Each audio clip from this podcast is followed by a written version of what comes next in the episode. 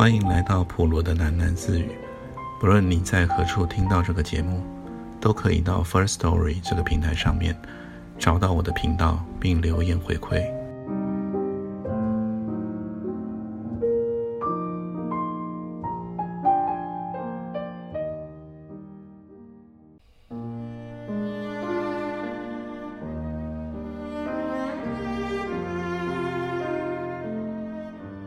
短篇名称《霍乱》。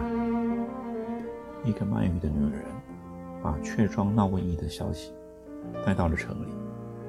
这种不幸的消息跑起来比骏马还要快。三月里，小城的人都听说二十里地以外的雀庄去不得了，那儿流行霍乱病。许多人满面赤红的昏迷在床上。头发像枯草一样往床下掉。人们说是死神，每天夜里来抓那些人的头发，抓去一把头发，就割去一个年羹。等到他们的头发被抓光了，那些可怜的人也就咽气了。城里冷清的棺材铺，生意突然火爆起来。店主让伙计们用大车把一口口的棺材拖到雀庄。又把雀庄的木料运回来。不知是哪家棺材铺，把瘟疫的细菌带回了城里。细菌们像蚊子一样，在城里飞来飞去，不知怎么就飞到了药店的女佣邹嫂身上。女佣邹嫂有一天去集市买鸡，她挑了一只老母鸡，准备回去给女主人炖汤，拎着鸡。检查屁股的时候，他就觉得一阵恶心。恰巧那鸡屙了一滩屎，在邹嫂的手上。邹嫂突然撑不住了，手一松，鸡从眼皮底下逃命而去。邹嫂想去追那只鸡，但他只朝他挥了挥手，就跪在地上。人们听见他在集市上发出惊雷一般的呕吐声，吐着吐着。就歪倒在一堆鸡笼上。有人急忙跑到药店报信，那个报信的人口齿不清，季太太的脸被他说的一点一点的发白。他抱着小手炉，在柜台里愣怔，眼睛忽明忽暗的。店员们也都在柜台内茫然地站着。季太太扫了店员们一眼。头脑突然清醒起来，他抢过老王手里的鸡毛掸子，在柜台上敲了一下：“你们还愣在这里干什么？还不快去找他！”店员老王朝其他人挥挥手说：“走，我们去把邹嫂接回来。”老王话音未落，就知道自己错了。他看见季太太的鸡毛掸子在柜台上敲了第二下。你们怎么这样笨啊？你们猜不出来他得了什么病吗？季太太含怒，鄙视着每一个店员。她说：“霍乱，霍乱是霍乱呀，是霍乱。”老王确切地说：“那就不能把他接回药店的吧？应该送他去医院吧？”那还用问？季太太仍然怒气冲冲的。她说。你们这么多人涌出去干什么？又不是去喝喜酒，去两个人就行了，去两个人送他上医院。店员们一下都站在门口不动，很明显他们现在意识到了某种危险。老王开始往柜台里挪步，一边挪着一边嘀咕：“我手上这些药还没抓完呢。”季太太把鸡毛掸子横过来，挡住了老王的路。季太太说。也别怕成这样呀！你把它扔在那儿不管，别人不说药店的闲话。虽说霍乱会传染，也没你们想的那么可怕。去两个人，送走他去澡堂好好泡一下，泡一下就把细菌烫死了。后来还是老王领着一个伙计去了。他们把邹少架到了一辆板车上，扭着脸推车去医院。路上遇见许多药店的常客。认识老王也认识邹嫂的，他们都问：“老王，你把周嫂往哪儿送啊？”老王扭着脸说：“送医院。”那些人立刻躲开了板车，闪得远远的追问：“周嫂人上霍乱了。”老王不敢向旁人透露实情，他急中生智地说：“哪是什么霍乱？周嫂让蛇咬了一口，不用戚太太关照，老王也知道对周嫂的病要守口如瓶。这事要传出去了，谁敢来药店抓药？”老王用蛇咬的幌子搪塞了一些人。快到医院的时候，迎面撞上了开诊所的金医生。金医生拦着板车，端详周嫂紫白色的脸。他说：“周嫂染上霍乱了。”药店的小伙子学着老王说：“哪是霍乱了？让毒蛇咬了一口，他让眼镜蛇咬了。”金医生朝他们诡秘地看了几眼，忽然嘿嘿一笑，他说。蛇咬了，你们十味堂的蛇药不是很灵验的吗？老王知道金医生那种人是不好骗的。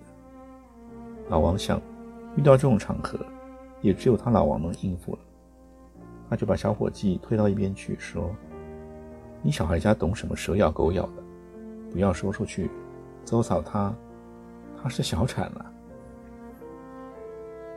老王依稀记得，板车上的女人。这时突然睁开了眼睛，他想，她还活着呢。那病看来也没有别人说的那么可怕。老王当时根本没有发现周嫂眼睛里的怒火，更没有想到周嫂病得那么厉害，眼睛里还会喷出什么什么怒火。后来染房的树太太就领着九女到药店来了。树太太也不知道是从哪来。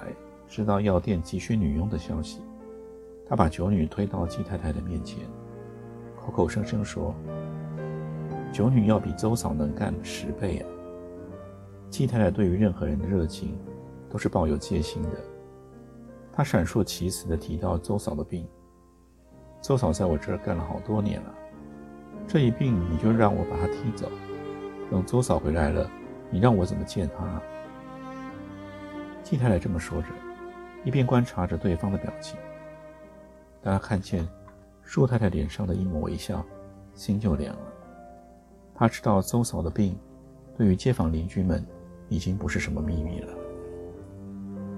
你就别瞒我了，舒太太说：“我也没说邹嫂不好，邹嫂也好，可就怕她回不来了。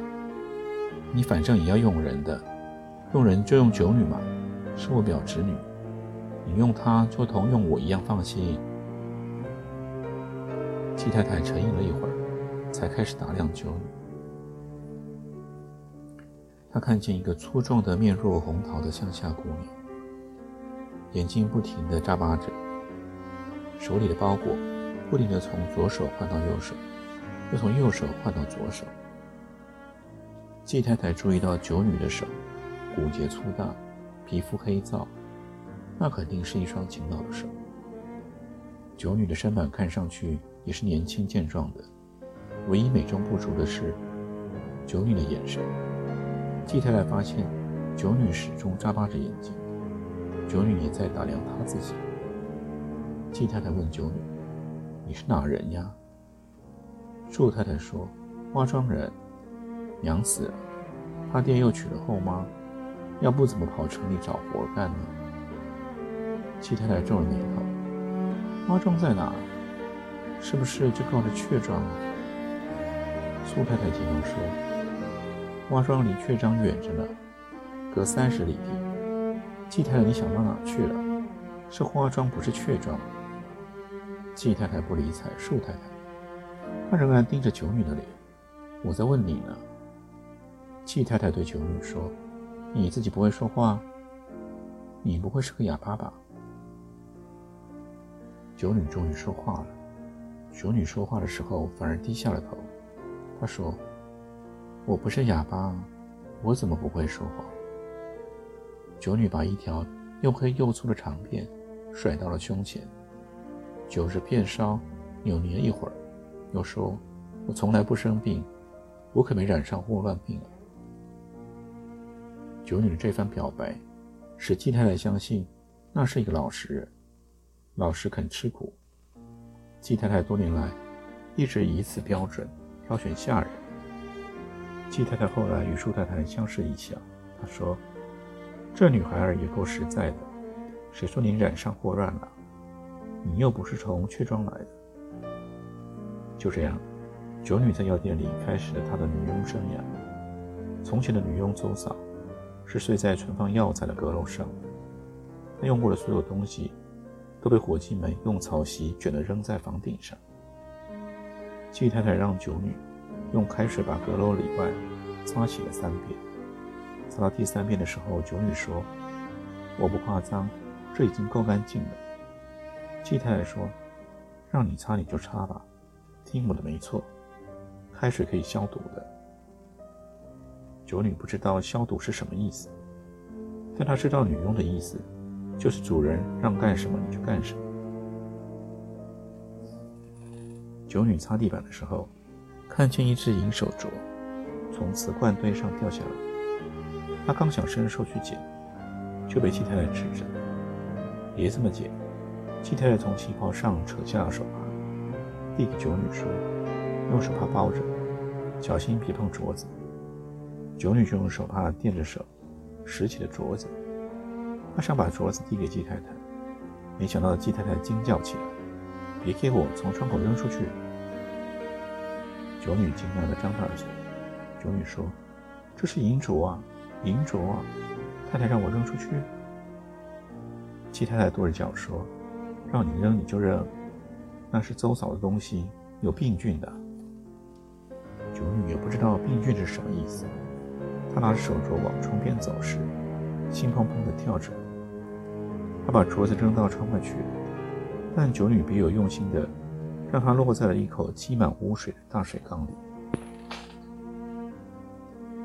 那天夜里，季太太听见荒废的后院里有人的脚步。她拿着手电筒在楼上照，一照就照到了九女。九女伏在大缸上，搅着缸内的水。季太太叫起来：“九女，你干什么？”九女慌慌张张地跳起来说：“我要解手。”说完就解开裤子，蹲在大缸上。季太季太太说：“解手要上马桶啊，怎么能在缸里呢？”季太太一边说话，边用手电筒细细地照九女的全身，没有发现什么。但季太太的心里已经生出了一个难解的疙瘩。几天后，季太太在戏院门口遇见了树太太，寒暄几句就说起了九女。季太太意味深长地说。我看九女也不见得多么老实，她心里有鬼。树太太反问道：“有什么鬼啊？”季太太一时答不上来，就说：“反正我觉得他心里有鬼。”